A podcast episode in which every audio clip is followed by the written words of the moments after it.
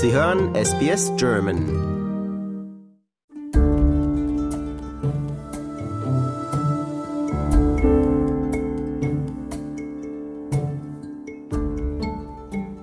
Privat wanderst du gerne, hast du mir vor dieser Aufzeichnung erzählt. Ja, das sind die Schweizer Wurzeln, denke ich. Ja. Wo es Berge hat, gibt es Wanderwege. Auch hier in Australien. Auch in Australien, ja, Gott sei Dank. Und du Ja. kommst ja mit mal mit dem Wandern. Ja, oh, jetzt ist es raus, jetzt muss ich das auch machen.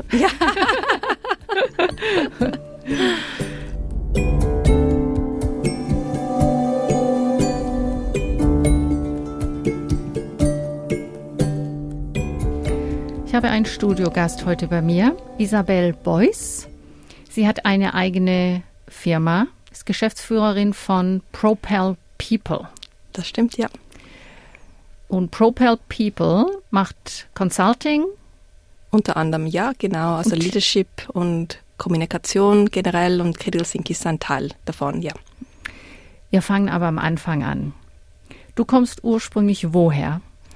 Also ich bin aus der Schweiz, wie man sicher an meinem Akzent hört. Das Deutsch ähm, ist mit dem Schweizer Akzent da. Ich bin in Zürich aufgewachsen und ich kam 1997 nach Australien wegen der Liebe. Wegen der Liebe. Ja, Wo hast du die Liebe denn getroffen? ja, das ist eine lustige Geschichte in einem Ju in einer Jugendherberge in Portugal in der Küche. Zu deinem Beruf. Wie bist Ja. du denn da hingekommen? Ja, es ist eine lange Geschichte, auch wahrscheinlich ähnlich wie viele Immigranten. Wenn man in ein anderes Land kommt, muss man irgendwie da irgendwohin anfangen. Ich habe im Luftverkehr gearbeitet in der Schweiz und sprach verschiedene Sprachen, aber das fand ich nicht sehr interessant hier, damals Englisch. Ich konnte jedoch das Wissen und die Erfahrung umsetzen hier. Lufthansa hat ein Callcenter in Melbourne, Lufthansa in Touch, und dort brauchte man Deutschsprechende. Das war sehr gut. Ich war dann dort angestellt und habe über die Zeit hinweg das Training übernommen. Also die Schulung war das, was mich am meisten interessierte.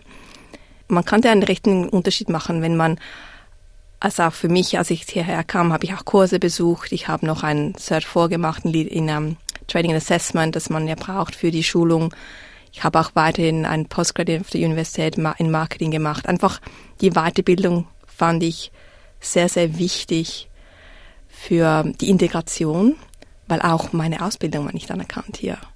Ich fand das sehr wichtig und als ich das für andere machen konnte im Callcenter und wir ein Programm zusammenstellen konnten, das den wirklich neuen Angestellten half, eine besser bei der Arbeit zu sein, einfach produktiver zu sein und auch die Resultate dann brachte, dass das Callcenter liefern musste. Ja, dann, dann wollte ich eigentlich im, im Training bleiben und habe das langsam dann ausgedehnt auf Leadership, Coaching, ähm, Kommunikation im Großen und dann später habe ich auch für andere Firmen im Learning gearbeitet. Das ist ja jetzt schon eine Weile her, dass du bei Lufthansa da angefangen hast. Und ich kann mir vorstellen, dass die Wissenschaft hat sich da weiterentwickelt und die Methoden. Welche Methoden benutzt du denn heute? Und vielleicht fangen wir da jetzt auch von vorne an. Du machst diese Programme für Unternehmen, die eben wollen, dass ihr Personal effizienter arbeitet. Ja, genau. Ja, ja. Also am Anfang habe ich viel so mit Prozessen, Systemen natürlich gearbeitet, wie es man ja oft im Training, dass das typische Training ist. Und dann langsam die Soft Skills dazu genommen. So dass die, eben diese Leadership oder wie man Kommunikation, weil es geht ja, wenn man zum Beispiel am Telefon arbeitet, ja, man muss wissen, wie man den Computer be- bedient, aber man muss auch wissen, wie man mit Kunden, die zum Beispiel nicht glücklich sind, die dann sich beschweren, wie man da umgeht oder einfach, wie man mit Kunden am effizientesten spricht, wie man denen am schnellsten helfen kann, wie man auch verkauft. Also, und all diese Sachen, die ich damals gelernt habe, konnte ich dann mitnehmen in die nächsten Firmen, wo ich gearbeitet habe und das einfach anders aufbauen von dort. Die Methoden haben sich sicher geändert. Vor 15, 20 Jahren hatte man natürlich viel weniger Technologie zur Verfügung. Bei uns war alles eigentlich in, im Klassenzimmer am Anfang und wir hatten einen Overhead Projector. Das sind diese Dinger, die hatten noch Glühbirnen. Mhm. Und heute ist halt vieles über einen, einen Mix von online, von dann Face-to-Face, -face, zum Beispiel Video unterstützt. Also sind die Methoden sind, hat, haben sich schon geändert mit der Digitalisierung. Mhm. Wenn jetzt ein Unternehmen auf dich zukommt mhm. und sagt, hier, wir haben dieses Problem. Was für Probleme sind das mhm. in der Regel und wie gehst du daran? Ja, das kommt drauf an, je nachdem, was, ähm, welche, Funkt welche ähm, Funktion oder wer das ist, der Kunde. Wie ich dran gehe, ist immer das Consulting zuerst. Ich möchte verstehen, warum sie mich kontaktieren was ist das Problem, das Sie lösen möchten?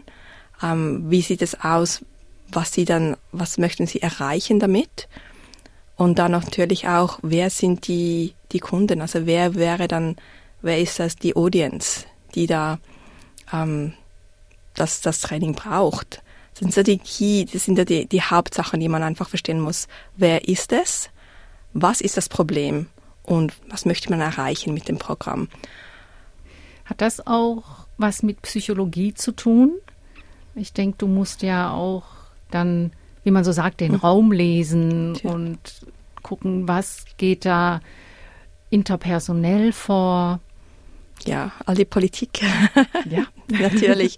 Das ist auch ganz am Anfang im Consulting natürlich so. Wer sind die ähm, Personen, die ähm, wirklich davon betroffen sind? was möchte die Firma erreichen auch? Wer sind die Stakeholders dort, die, die das, die das Programm unterstützen? Die Sponsoren vom Programm natürlich. Also die ganze, die ganze Psychologie ist sehr wichtig.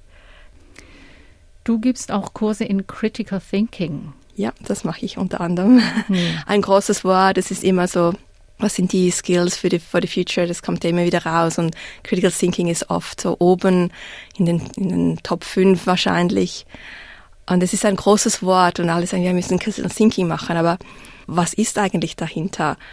Critical Thinking kann viele Sachen heißen, aber es heißt oft, dass man sich Zeit nimmt, die Probleme zuerst mal identifiziert, man, man schaut, wo, wo sind die Probleme, wo kommen sie her und dann, wenn man das weiß, welche sind die Prioritäten, also wo ist es, dass wir mal den Hebel ansetzen müssen hier. Der nächste ähm, Schritt ist oft, dann definieren wir das Problem. Und das ist eigentlich die größte Zeit im Critical Thinking verbringen wir mit der Identifikation und der Definition der Probleme. Und man möchte immer sofort zur, zur Lösung.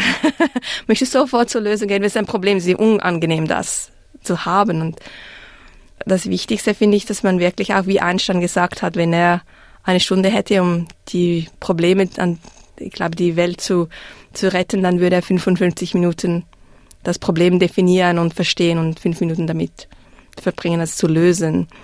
Und so, das ist wirklich ein bisschen auch das, was wir machen. Wenn es definiert ist, dann analysieren wir es. Und da gibt es verschiedene Tools. Das typische, die typischen Tools sind so die fünf Wise, die wir benutzen, oder das Fishbone.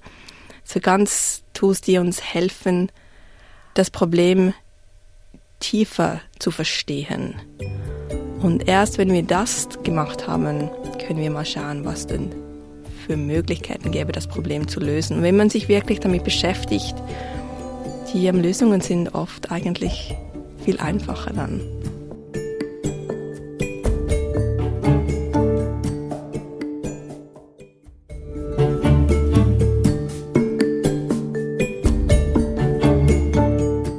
eurer Webseite mhm. steht auch, dass ihr Potenziale freisetzen mhm. wollt oder könnt. Ja. Also das sind dann diese Leadership-Programme, nehme ich an.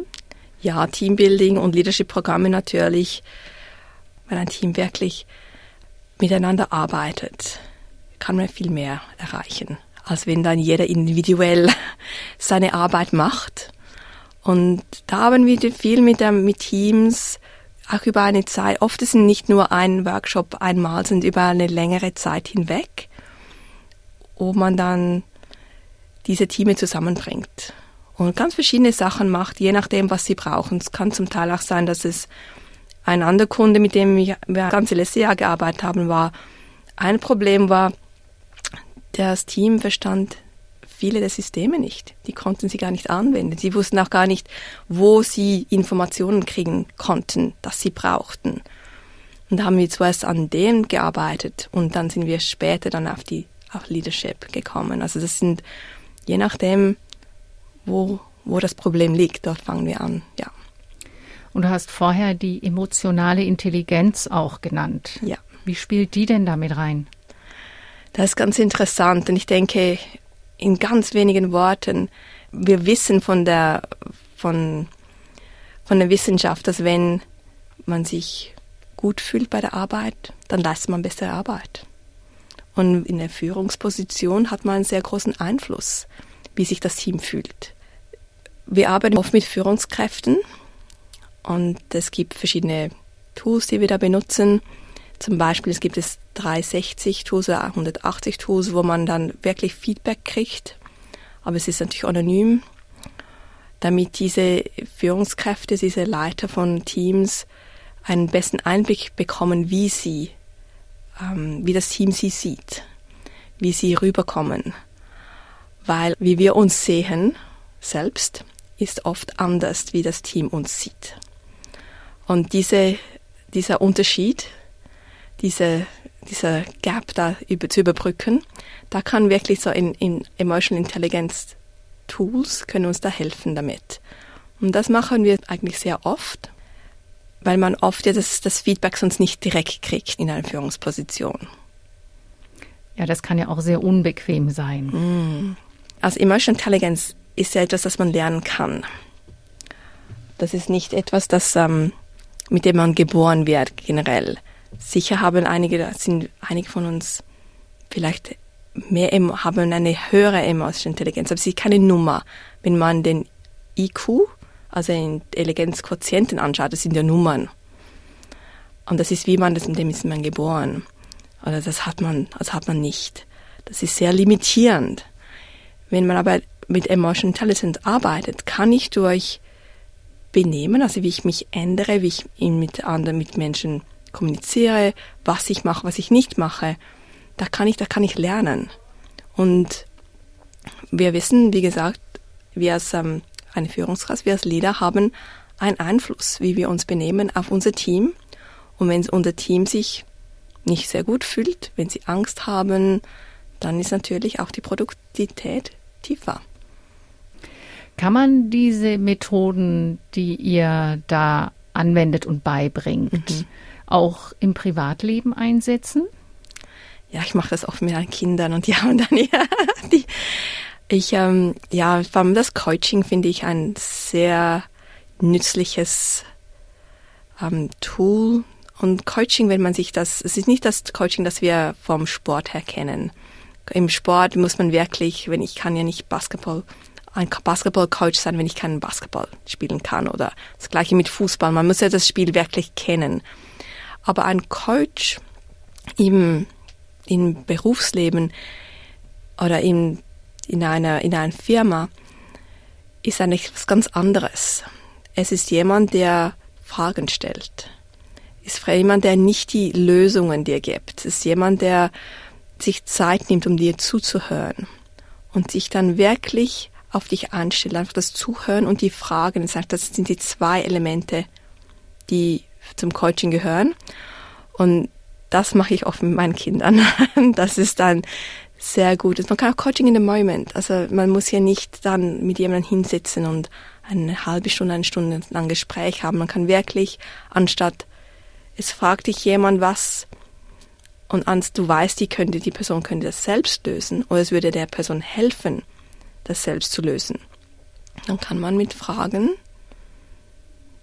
der Person helfen, die Lösung selbst zu finden.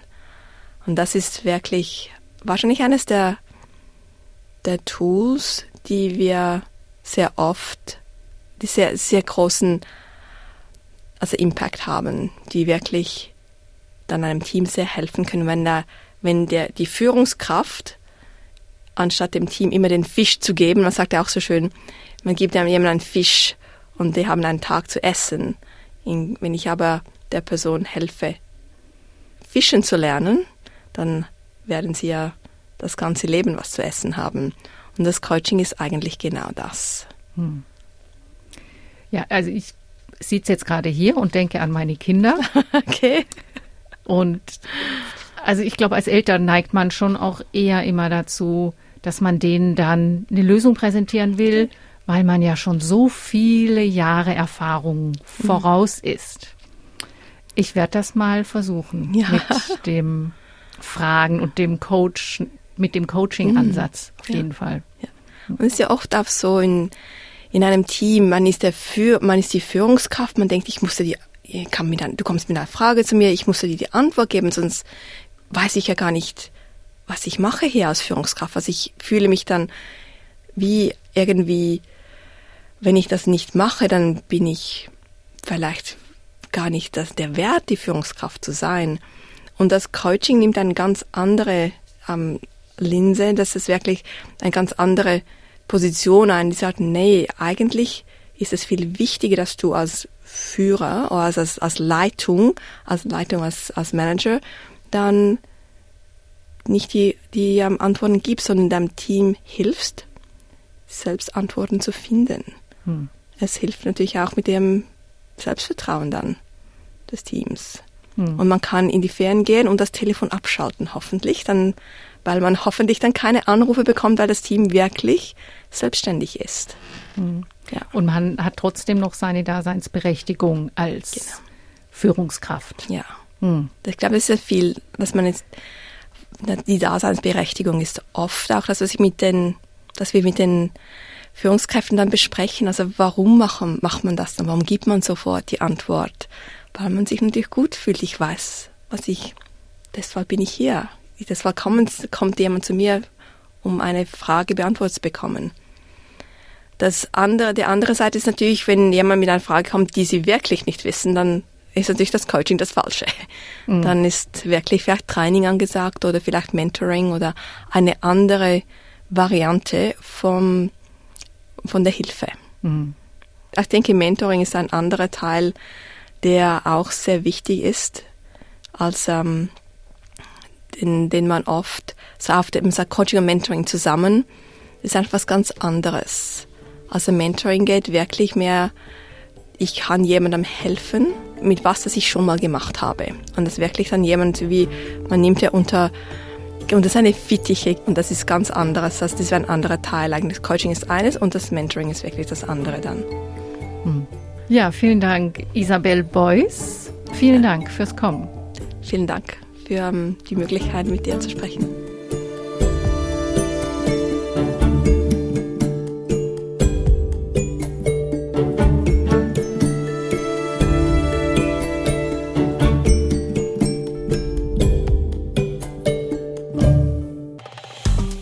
Liken, teilen und kommentieren Sie unsere Inhalte bei facebook.com/sbsgerman.